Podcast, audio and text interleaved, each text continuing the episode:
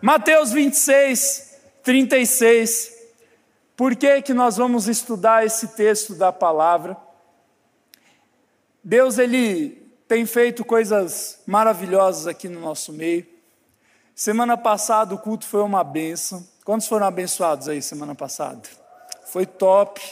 A gente falou sobre a verdade de Jesus que liberta. E foi muito interessante porque ocorreram coisas muito especiais de Deus aqui, e pessoas tiveram vida nova, receberam vida nova. E eu tenho percebido que Deus ele tem usado o nosso ministério para fazer a diferença na vida de vários de vocês. Só que muitas vezes você não vive tudo que Deus tem e tudo que Deus é na sua vida, porque você não se permite participar de alguns processos. Como assim? Por exemplo, quando eu quero ser um jogador de futebol, eu tenho que treinar. Jogador de vôlei, jogador de peteca, qualquer coisa. Hoje em dia tem o esportes, o cara treina videogame para ir no campeonato e jogar bem. Ou seja, quando você quer fazer uma coisa bem, você tem que treinar, você tem que ser disciplinado, você tem que passar por processos.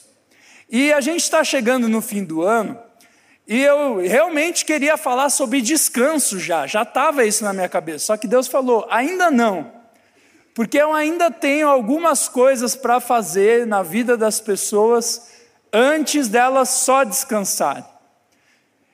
E por que isso é importante? Porque eu percebo que muitos adolescentes, jovens, adultos, eu, nós não vivemos coisas de Deus porque a gente não permite que Ele nos discipline, a gente não permite que Ele nos treine para viver os planos que Ele tem para nós, para viver do lado dele, e aí nós não entendemos porque as coisas sobrenaturais de Deus não acontecem na nossa vida. Só que aí é que está. Não tem como você comparar um jogador de futebol amador, sei lá, com o Messi, com o Cristiano Ronaldo, com o Neymar. Ele vai jogar com esses caras, vai sofrer. Tem um futebol que eu jogo com uma piazada aqui segunda-feira, foi um pai de adolescente do Luizão, não vou entregar aí o pai. Ele foi lá, ele jogou 10 minutos e saiu machucado. Coitado, ele mandou a foto da perna dele roxa e falou: Estou no departamento médico. Dez minutos. Não era nem 11 contra 11, é 8 contra 8. Campo menor. E sabe, se nós queremos viver o que Deus tem para nós, nós temos que sair do amadorismo espiritual. Nós temos que deixar Deus nos treinar, Deus nos aperfeiçoar. Só que aperfeiçoamento dói, é difícil. Ninguém em sã consciência, a não ser os Instagramers que querem ganhar dinheiro nas nossas costas, acorda às 5 horas da manhã feliz para ir para a academia. Ninguém faz isso. Acorda morto. Por isso que eu gosto do Be Real agora. Quem tem Be Real aí? Uh, eu não tenho porque eu vou me viciar. Mas eu acho legal. viciar olhando dos outros, né? Enfim. Mas eu me vicio com rede social. Mas eu gosto que ele mostra a realidade. Não importa como você está, onde você está, você tem que postar na hora se você quer viver a rede social de verdade. E Muitas vezes nós não nos permitimos passar por processos difíceis de acordar mais cedo para buscar a Deus, para estudar, para treinar, para fazer algo que faz parte do plano de Deus para nós, porque nós temos preguiça. E eu sei que o fim do ano está chegando, a maioria de vocês, em nome de Jesus, já passou de ano, né? Recebo Jesus. Mas os processos de Deus não param em nós, nem nas férias. Não se tira férias de Deus. É claro que nas férias nós descansamos porque Deus criou as férias Deus criou o mundo em seis dias e no sétimo que ele fez? Descansou. Se até Deus tira férias, irmão, é nós, entendeu? Só que os processos de Deus em nós, eles não param. E talvez essas férias possam ser as melhores férias da sua vida ao lado de Jesus. Deixa Deus usar as suas férias para te aproximar dele, para começar processos em você, para você viver os planos dele ano que vem, porque a gente já falou isso semana passada.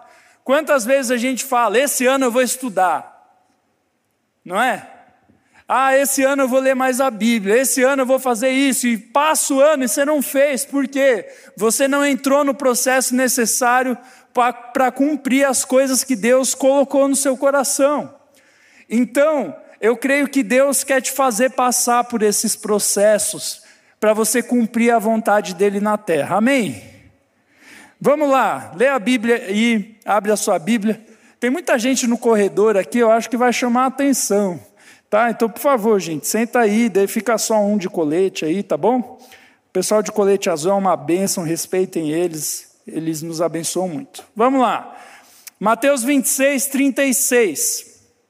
A Bíblia diz assim: Então Jesus foi com os seus discípulos para um lugar chamado Getsemane e lhes disse: Sentem-se aqui enquanto vou ali orar. Para aqui.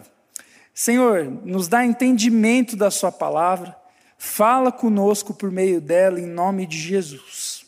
Amém.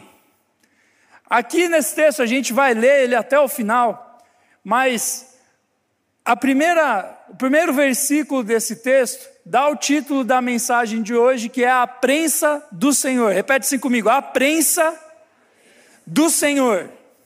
Quem sabe o que é prensa aí? A maioria sabe, eu já explico para quem não sabe. Mas o que, que isso tem a ver com o texto que a gente leu e o que tem a ver com os processos que eu falei que nós temos que passar para chegarmos onde Deus quer que a gente chegue? Aqui Jesus ele estava encerrando o ministério dele na terra, ele estava próximo da morte dele, e aí a Bíblia diz que próximo da morte dele, na noite em que ele iria ser preso, traído por Judas, nós já vamos chegar nessa parte do texto. A Bíblia diz que ele escolhe um lugar para orar chamado Getsemane. E a Bíblia diz: e ele vai até o Getsemane para orar com os discípulos. E aí, num texto paralelo, você não precisa abrir, que também conta essa história, João diz assim: do outro lado havia um olival onde entrou com eles. Ora, Judas, o traidor, conhecia aquele lugar porque Jesus muitas vezes se reunira ali com os seus discípulos. A Bíblia fala que no Getsemane tinha um olival. O que é um olival? Um lugar onde eram plantadas oliveiras que dão azeitonas e que, para o azeite ser feito, além de você comer a azeitona, você também pode fazer o azeite e era um lugar onde eles prensavam as azeitonas para sair azeite para a comida. O nome Getsemane significa prensa de azeitona. E aí você para para pensar, por que Jesus foi num lugar onde as pessoas exprimiam azeitona para fazer azeite para orar? Será que ele gostava do cheiro? Será que é aquele meme, o jardineiro é Jesus e as árvores somos nós? Esse é, esse é velho, né? Eu acho que nem é da idade de vocês. Mas, por que Jesus foi para lá? E é interessante que Jesus, ele tinha um plano para cumprir.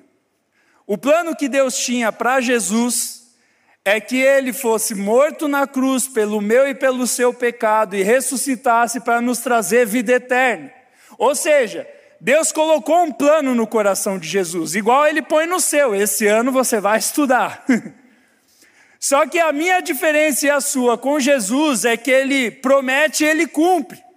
Só que para chegar na cruz, para cumprir o plano de Deus, que não parava na cruz, o plano de Deus completo, era a ressurreição de Jesus, que representa a vida nova naqueles que creem nele.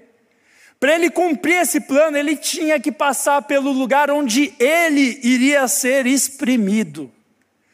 Para Jesus atingir o objetivo que Deus colocou na vida dele, ele teria que ser exprimido, pressionado, para que o melhor dele pudesse sair. Por isso que Jesus escolhe o Getsemane, porque representa o lugar onde sai o melhor da azeitona. O azeite, é uma delícia comida com azeite, ela dá gosto.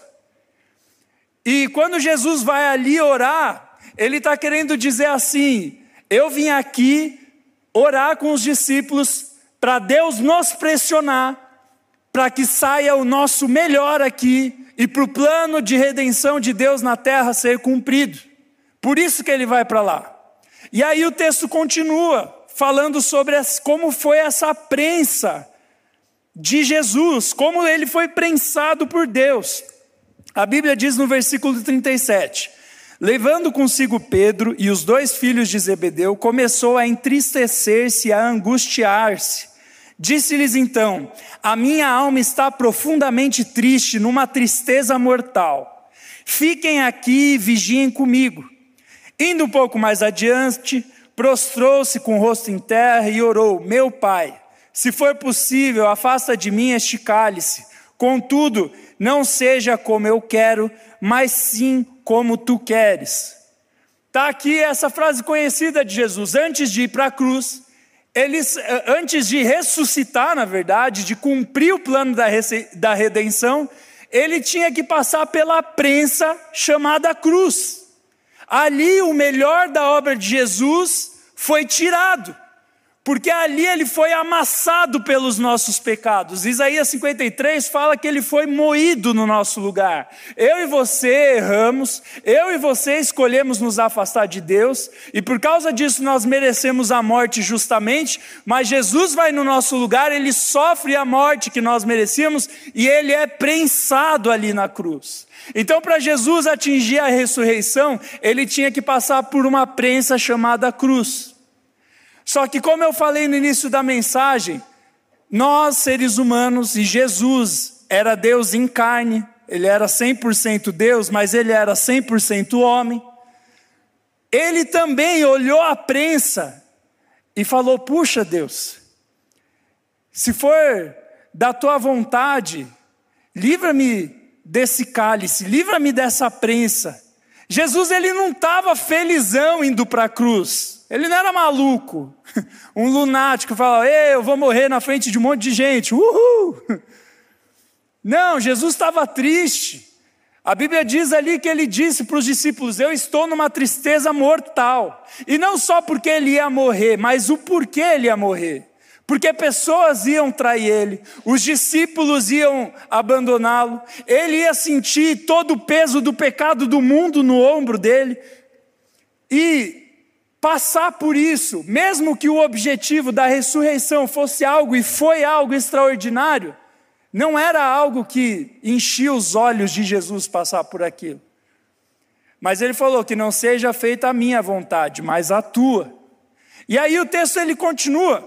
Tem em Lucas 22, 43, uma parte paralela a esse de Mateus que a gente está lendo, a Bíblia diz que quando Jesus começou a fazer essa oração, apareceu-lhe então um anjo do céu que o fortalecia.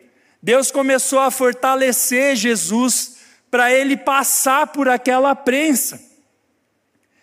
E sabe quantas vezes eu e você olhamos para algumas prensas que nós temos que passar e a gente fala: puxa, será que eu estou pronto? Não sei se eu vou entrar nesse negócio. Deus me pediu para fazer isso, mas eu não estou com coragem. Só que quando nós agimos como Jesus, e ao invés de simplesmente fugir da prensa, a gente se prostra diante dos pés de Jesus e fala: Jesus, eu não quero passar por essa prensa, mas que não seja feita a minha vontade, seja feita a sua. O poder sobrenatural de Deus começa a nos ajudar.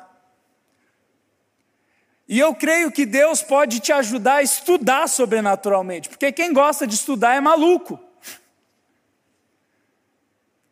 Claro, tem uns nerds aí. Mas é difícil.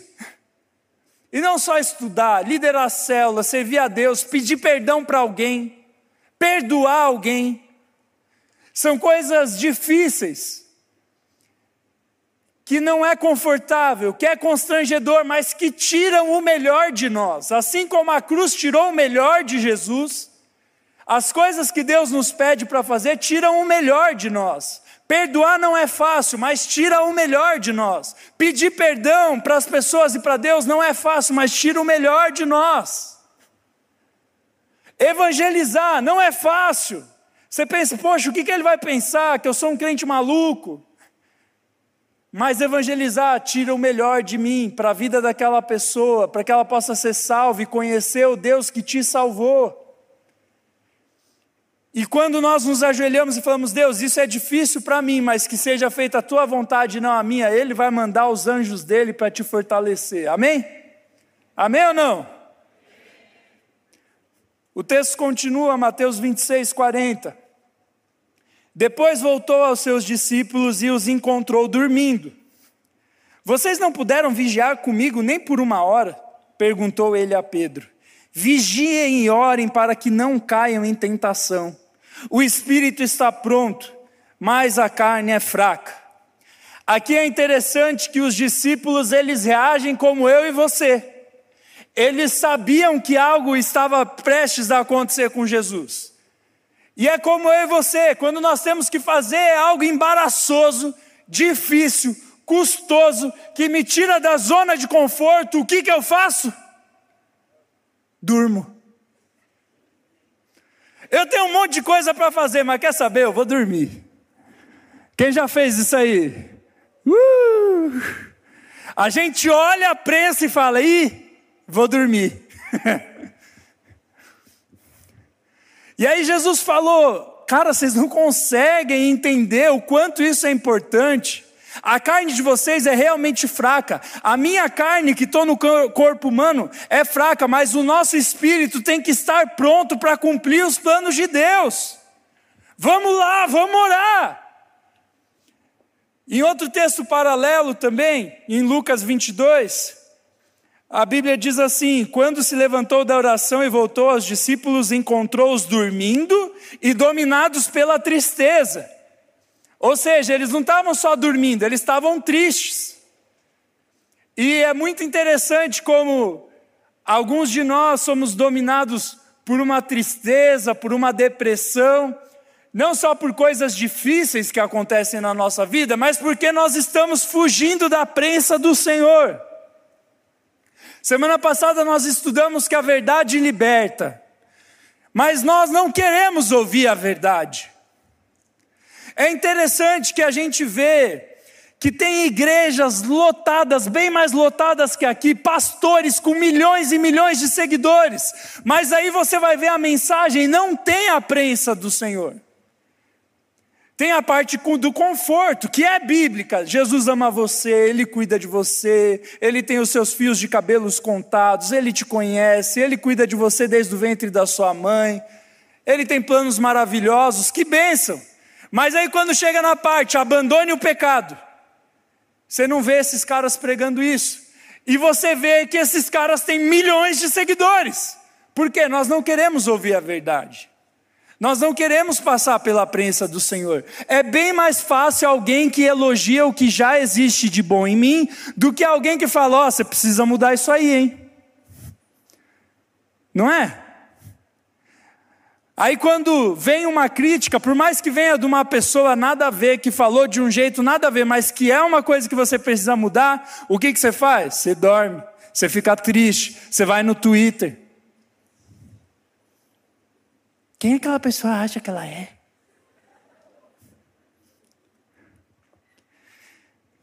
E aí a Bíblia continua, no versículo 45 de Mateus 26. Depois voltou aos discípulos, aos discípulos, e lhes disse: Vocês ainda dormem e descansam? Chegou a hora, eis que o filho do homem está sendo entregue nas mãos de pecadores. Levantem-se e vamos, aí vem aquele que me trai. Enquanto ele falava, chegou Judas, um dos doze. Com ele estava uma grande multidão armada de espadas e varas, enviada pelos chefes dos sacerdotes e líderes religiosos do povo. O traidor havia combinado um sinal com eles, dizendo-lhes: Aquele a quem eu saudar com um beijo é ele, prendam-no. Dirigindo-se imediatamente a Jesus, Judas disse: Salve, mestre! E o beijou. Jesus perguntou: Amigo, o que o traz? Aqui chegou o pilantra. Jesus tinha ido orar, os discípulos estavam fugindo da prensa, mas Jesus estava lá na prensa.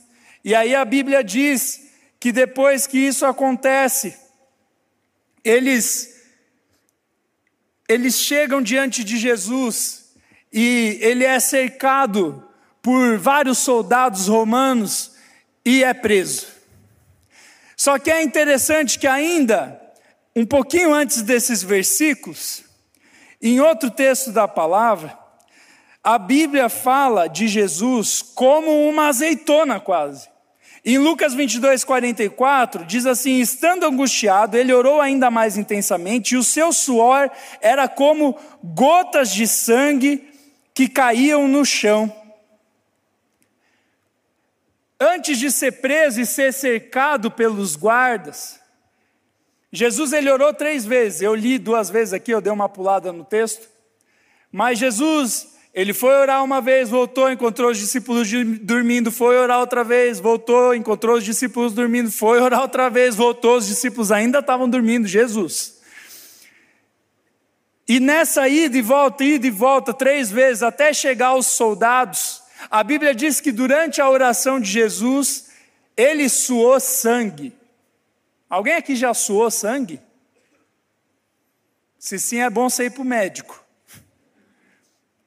Mas alguns estudos dizem, eu não entendo muito disso, eu sou pastor, mas que para uma pessoa suar sangue, ela tem que estar debaixo de um estresse tão grande, mas tão grande, que vasos estouram e expelem sangue por, e suor junto. Ou seja, ali Jesus ele estava na prensa de Deus, a prensa tinha começado.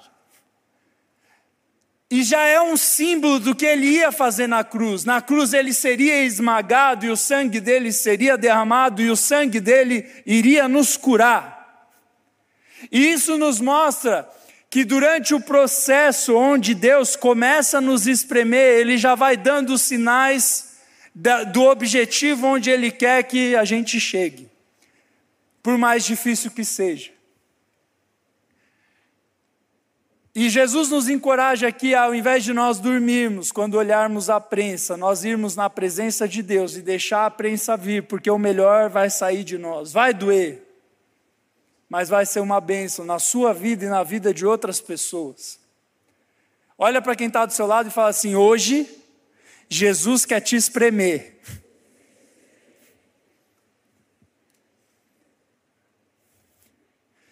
E aí depois a Bíblia disse aqui que Jesus foi traído, foi preso.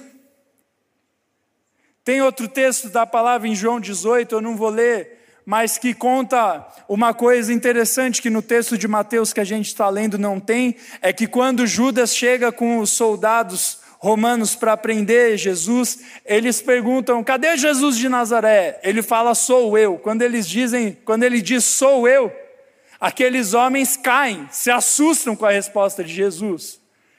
Por que isso? Porque geralmente, quando o soldado vai prender alguém, a pessoa não chega e fala: sou eu mesmo, pode prender. Por isso que eles se assustam, não foi necessariamente um milagre. Quando eles perguntaram, cadê Jesus de Nazaré? Ele falou, sou eu. A Bíblia diz que todos caíram por terra. Não foi um milagre, foi um susto.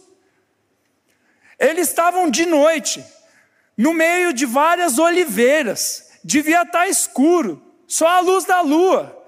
Para um ladrão fugir ali era dois toques, por isso que tinha tanto exército. E aí quando eles perguntam, cadê Jesus? Ele fala, estou aqui, todo mundo, eita! E isso mais uma vez mostra como Jesus ele estava pronto para entrar na prensa. Ele podia ter feito igual Jonas. Quem lembra da história de Jonas? Jonas, Deus mandou ele fazer uma coisa, ele fugiu, teve que naufragar um barco, cair no mar, um peixe engolir ele, vomitar ele onde Deus queria que ele fosse. Jesus não, ele falou: tome, prende, vai. E aqui Jesus, essa palavra tem um ponto só, tá? A prensa. Aqui Jesus ele mostra que depois que nós oramos e gastamos tempo, e em oração Deus começa a nos espremer para nós aceitarmos passar pelas coisas difíceis, por objetivos maiores, o nosso espírito fica pronto. O processo começa. Jesus não está falando assim que, olha, quando ele disser que você tem que passar por um tempo difícil, você tem que ir, uhul, eu quero passar por dificuldades. Mas ele fala: vai lá, ora, deixa Deus te conscientizar, deixa Deus deixar o teu espírito calmo, tranquilo, a ponto de que quando chegar a hora você se entregue de vez, como Jesus. E aí o texto ele continua. A Bíblia diz em Mateus 26, 50: Então os homens se aproximaram, agarraram Jesus e o prenderam. Um dos servos que estava com Jesus, estendendo a mão, puxou a espada e feriu o servo do sumo sacerdote, decepando-lhe a orelha. Acontece que quando Jesus é preso, um dos discípulos de Jesus pega uma espada, em outro texto a palavra diz que é Pedro. Pedro viu que Jesus ia ser preso, ele pega uma espada e decepa a orelha do soldado que prendeu Jesus. O que isso mostra? Que Pedro não estava entendendo que aquilo era necessário. E o que isso mostra para mim e para você? Que muitas vezes eu e você estamos prontos para passar pela prensa de Deus, mas os nossos amigos vão nos atrapalhar.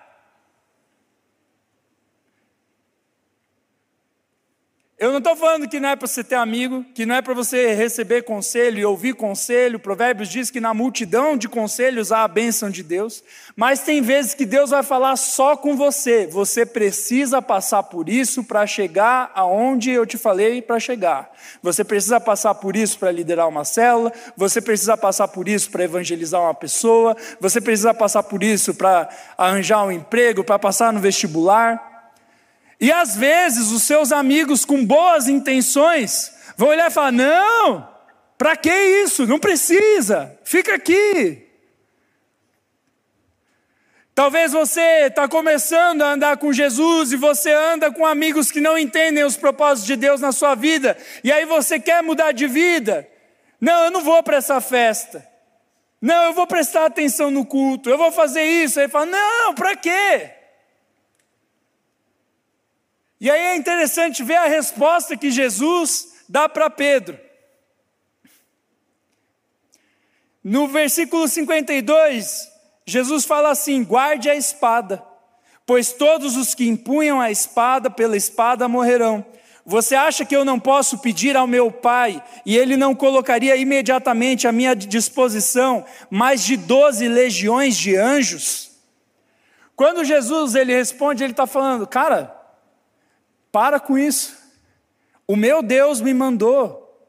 O meu Deus falou para eu ir onde eu estou indo. E se Deus quisesse me proteger disso, Ele tem poder para me proteger. Aqui ele diz: Deus mandaria 12 legiões de anjos. No exército romano, uma legião equivalia a 5 mil soldados.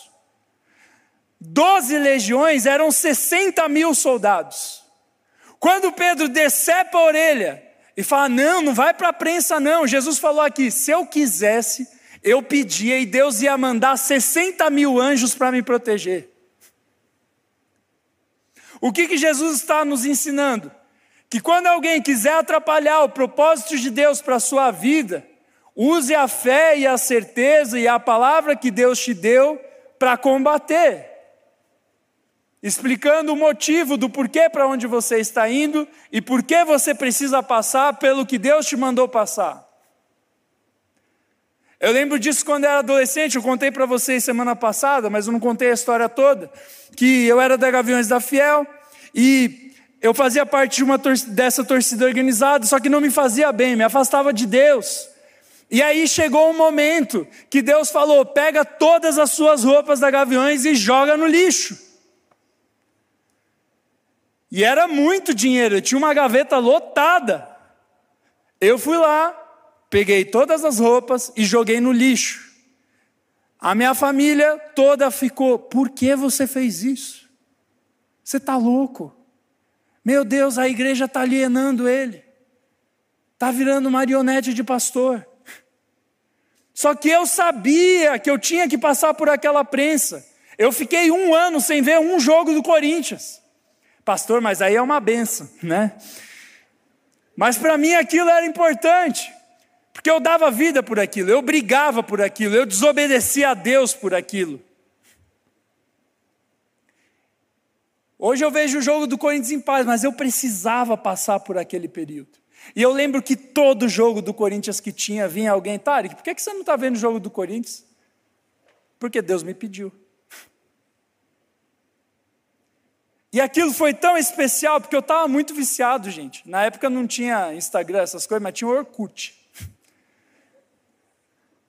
Eu estava começando a brigar com um desconhecido na internet por causa do Corinthians. Teve uma vez no shopping que eu quase apanhei. Porque eu estava de gaviões do dedinho do pé até quando eu tinha cabelo, até os cabelos. E veio dois brutamontes da torcida do São Paulo. Cara, eu tive que ficar três horas dentro do lugar do cinema para não apanhar. Só por causa da roupa que eu estava vestindo. Olha que bobagem. E aí Deus falou: chega disso, cara. E aí eu tive que enfrentar os amigos que queriam me tirar daquele foco, os parentes. Mas foi muito especial, Deus transformou a minha vida. E hoje as pessoas que questionavam aquilo que eu fiz, admiram a vida com Deus que eu tenho. Não é porque eu sou bonzão, não é isso não, foi difícil, eu ainda tenho muito pecado, ainda tem prensas na minha vida que eu tenho que passar. Mas as pessoas que criticavam o que eu estava fazendo, hoje vêm me pedir conselhos. Deixa Jesus te colocar na prensa de Deus. Amém? E aí a Bíblia continua no versículo 54. Como então se cumpririam as escrituras que dizem que deveriam acontecer essas coisas? E aí no versículo em diante, naquela hora Jesus disse à multidão: Estou eu chefiando alguma rebelião para que vocês venham prender-me com espadas e varas? Todos os dias eu estive ensinando no templo e vocês não me prenderam, mas tudo isso aconteceu para que se cumprissem as Escrituras. A Bíblia diz que Jesus disse isso, pegou a orelha do homem que tinha tido a orelha decepada, cura aquele homem, isso está em outro texto da palavra, e ele fala: as coisas tinham que acontecer assim, para o plano de Deus se cumprir. Mas aí no final, a Bíblia mostra de novo como os discípulos fogem da prensa. No versículo 55, então todos os discípulos o abandonaram e fugiram. Em Marcos 14, que conta a mesma história, conta um detalhe mais importante. Fala assim: um homem vestindo apenas um lençol de linho estava seguindo Jesus. Quando tentaram prendê-lo, ele fugiu nu, deixando o lençol para trás. O cara preferiu correr pelado do que morrer junto com Jesus. Ele fugiu da disciplina, da prensa de Deus. E tem outro texto da palavra que fala sobre a disciplina de Deus, e eu quero encerrar. Estou chegando perto do encerramento. Hebreus 12, 4, a Bíblia diz assim: na luta contra o pecado, vocês ainda não resistiram até o ponto de derramar o próprio sangue. Vocês se esqueceram da palavra de ânimo que ele dirige a vocês como a filhos? Meu filho, não despreze a disciplina do Senhor, nem se magoe com a sua repreensão, pois o Senhor disciplina a quem ama e castiga todo aquele a quem aceita como filho. Suportem as dificuldades, recebendo-as como disciplina. Deus os trata como filhos. Ora, qual o filho que não é disciplinado por seu pai? Se vocês não são disciplinados e a disciplina é para todos, então vocês não são filhos legítimos, mas sim ilegítimos. Além disso, tínhamos pais humanos que nos disciplinavam e nós os respeitávamos. Quanto mais devemos submeter-nos ao Pai dos Espíritos para assim vivermos. Nossos pais nos disciplinavam por curto período, segundo lhes parecia melhor, mas Deus nos disciplina para o nosso bem, para que participemos da sua santidade. Nenhuma disciplina parece ser motivo de alegria no momento, mas sim de tristeza. Mais tarde, porém, produz fruto de justiça e paz para aquele que por ela foram exercitados. Portanto, fortaleçam as mãos enfraquecidas e os joelhos vacilantes. Façam caminhos retos para os seus pés, para que o manco não se desvie, antes seja curado. Aqui o autor de Hebreus está falando: olha, se você está passando por um período de dificuldade, Deus está te disciplinando. E no momento a disciplina parece motivo de tristeza, mas no futuro você vai poder participar da santidade, da glória de Deus. E aí ele faz o exemplo dos pais. Quem aqui já levou puxão de orelha do pai e da mãe? Tem aquele ditado de velho que fala: é melhor apanhar em casa do que apanhar na rua. E eu concordo com ele. Eu não estou falando de espancamento, de coisas que passam do limite, não. Mas eu concordo que é melhor levar uns puxão de orelha em casa do que depois vir e passar vergonha na rua. Deus dá uns puxões de orelha, puxões de orelha. O teu líder de célula, mesmo tendo a tua idade, foi colocado por Deus para te disciplinar. Tem muitos pais que falam, pastor, os adolescentes não são muito jovens para liderar a célula. São. Tem coisas que passam da autoridade deles, e aí nós, os adultos aqui do ministério, vamos lá e resolvemos. Mas nós cremos que os adolescentes, assim como eles podem receber puxão de orelha, eles podem dar puxão de orelha no amigo para ajudar o amigo. Ouve os puxões de orelha. Há mais amor num puxão de orelha, muitas vezes, do que num abraço. Quantas vezes uma pessoa te abraçou e depois você virou as costas e aí você ficou sabendo que ela estava falando mal de você? Quantos abraços falsos você recebe na escola e aqui na igreja?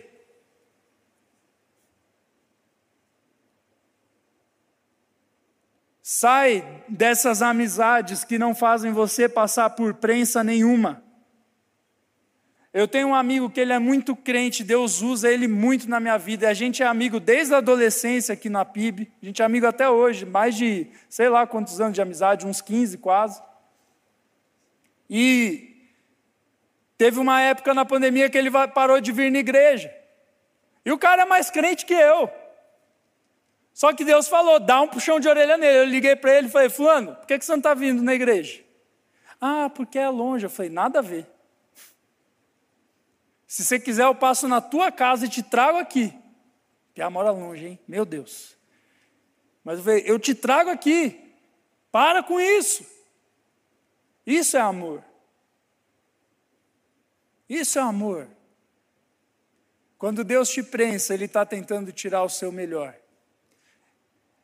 E aí o texto da palavra de Deus em Hebreus também diz, e eu vou finalizar com ele, Hebreus 13, 20 e 21, a Bíblia diz assim: O Deus da paz, que pelo sangue da aliança eterna trouxe de volta dentre os mortos o nosso Senhor Jesus, o grande pastor das ovelhas, os aperfeiçoe em todo o bem, para fazerem a vontade de, dele e opere em nós o que lhe é agradável, mediante Jesus Cristo, a quem seja a glória para todos sempre. Amém.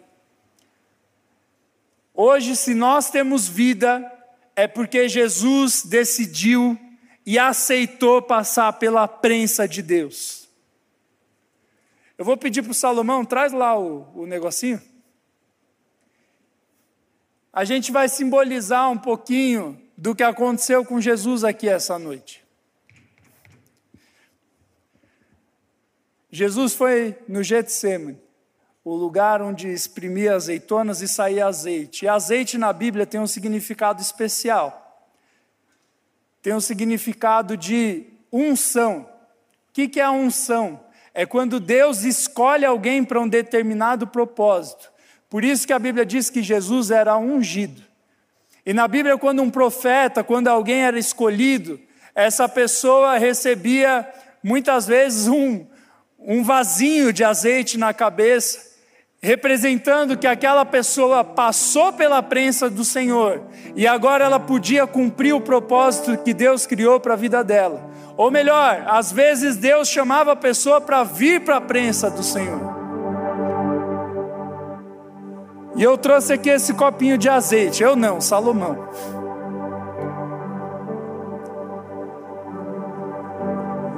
Hoje Jesus, ele vai te espremer para você sair daqui cheio de azeite. O azeite representa a presença de Deus. Eu vou descer aqui sem o copo para não me atrapalhar, né?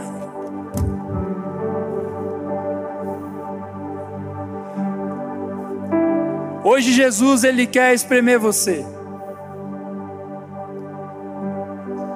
Para que saia o seu melhor. E Deus está te chamando para algo novo. O Senhor nos deu uma palavra para esse ministério de cura para nossa cidade. E se nós queremos ser o rio de Deus que flui na nossa cidade, por onde passa, pessoas são salvas nós precisamos passar pela prensa do Senhor. Eu creio que ano que vem vai ser um tempo muito especial aqui. Já está sendo. Já vivemos muitas coisas. Eu disse para vocês no meu caderninho lá, não paro de escrever cura que está acontecendo. Escrevi lá três curas de joelho no retiro. Agora estou escrevendo uma cura de um tornozelo. Daqui a pouco vai ser a coluna. A palavra de Deus diz, e eu achei interessante começar no tornozelo, a do tornozelo é em 2021, a do joelho foi em 2022. Ano que vem nós vamos ver gente sendo curada nas costas, e não porque aqui é um lugar de um show de milagres, mas porque pessoas vão ter a sua retaguarda curada, gente que está exposta espiritualmente e fisicamente e que não pode correr para os braços de Deus. Só que para isso nós precisamos passar pela prensa do Senhor. O rio fala: bate no tornozelo, bate no joelho, bate no lombo, e depois é um rio que eu tenho que atravessar a nado. Eu creio que ano que vem esse lugar vai estar mais cheio ainda. Nós estamos enviando 100 adolescentes para os jovens esse ano. E mesmo com esse envio gigante, nós vamos ver mil adolescentes aqui toda sexta. Eu creio nisso. Eu creio nisso, mais do que isso. Só que nós queremos, se nós queremos ser usados, nós precisamos deixar Deus tirar o azeite de nós. E hoje, Jesus ele está te chamando para uma prensa aqui na frente. Tem processos que você está fugindo de Deus. E hoje é dia de parar de fugir. Primeiro você que não conhece Jesus, hoje é dia de parar de fugir de Deus. Ele quer o seu melhor. A prensa vem, mas o azeite, o azeite vem depois. O gosto para a vida vem depois. A Bíblia diz que depois que Jesus morreu, ele ressuscitou para uma vida nova. E aqueles que creem nele podem ter uma vida nova. E eu não estou te falando para você aceitar Jesus pelo que Ele pode te dar, mas por quem Ele é. Não há nada melhor do que ser amigo de Jesus. E tem pessoas hoje que vão ter o primeiro encontro com Deus, que vão ser prensados. Tem pecados que você que está conhecendo Jesus pela primeira vez, Jesus precisa tirar. Vai doer, vai te incomodar, mas Ele quer tirar o seu melhor. E para os demais, que é a maioria que já conhece Jesus, se nós queremos ser usados por Deus no ano que vem, nós precisamos deixar Deus nos prensar nesse período de férias. Não estou falando para não descansar, não estou falando para não ir para a praia, mas para não deixar os processos de Deus parados durante as férias. Ore mais, leia mais a Bíblia, cumpra a missão que Deus te chamou.